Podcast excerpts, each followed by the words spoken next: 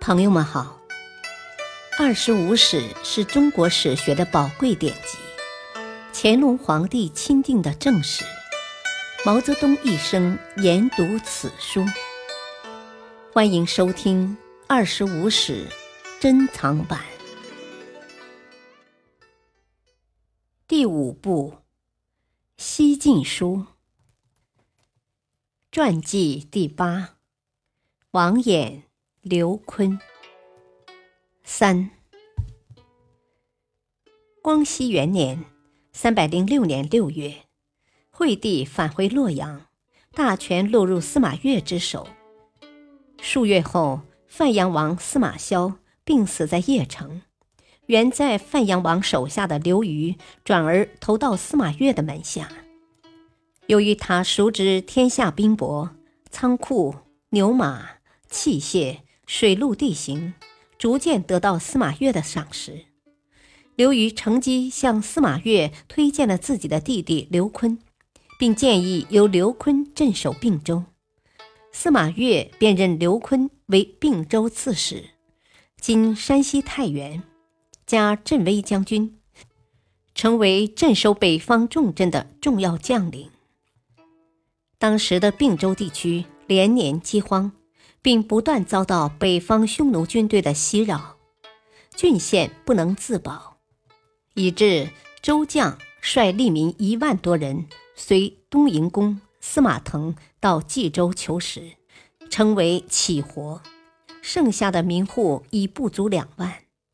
刘琨在赴并州上任的途中，就上表朝廷，请求拨给粮食五百万斛，绢五百万匹。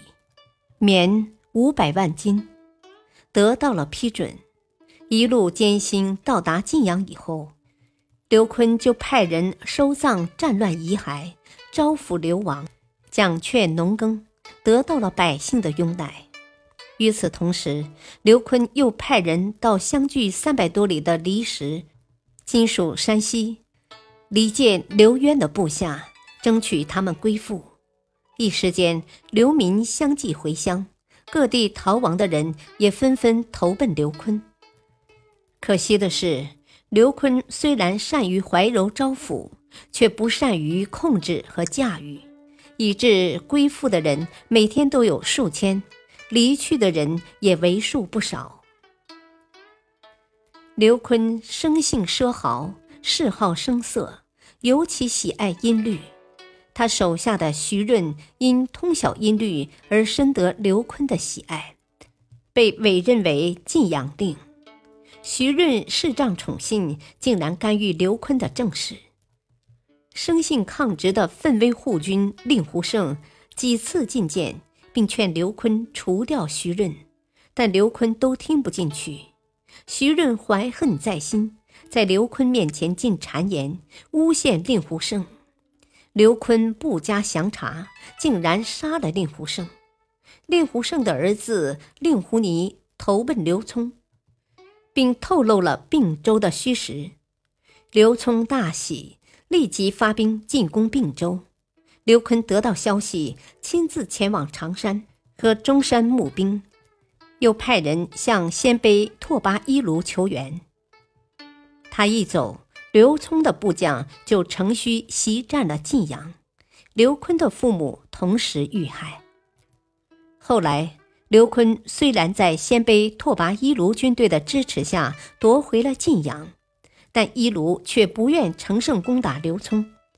志在复仇的刘坤无力单独行动，只得移居阳曲（今山西太原北），召集王散，以图后举。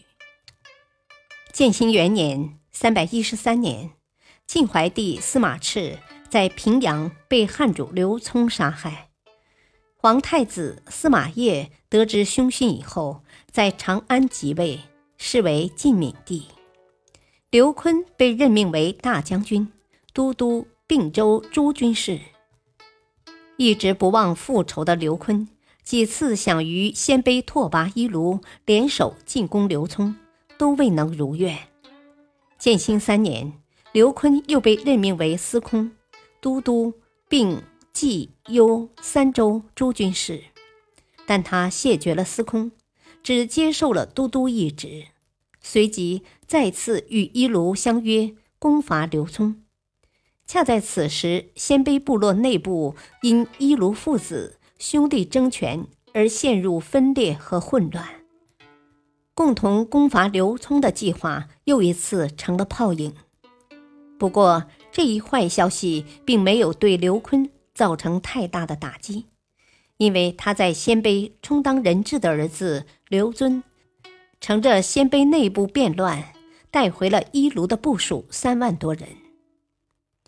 意外的收获使刘坤的兵力大增，也使他的头脑发热了。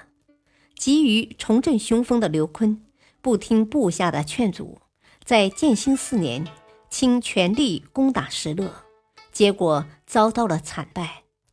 祸不单行，损兵折将的同时，又遭到了酷旱之灾。日暮穷途的刘坤只得奔赴蓟城（今北京西南）。依附幽州刺史段匹悲，两人歃血为盟，结为兄弟。感谢收听，下期播讲四。敬请收听，再会。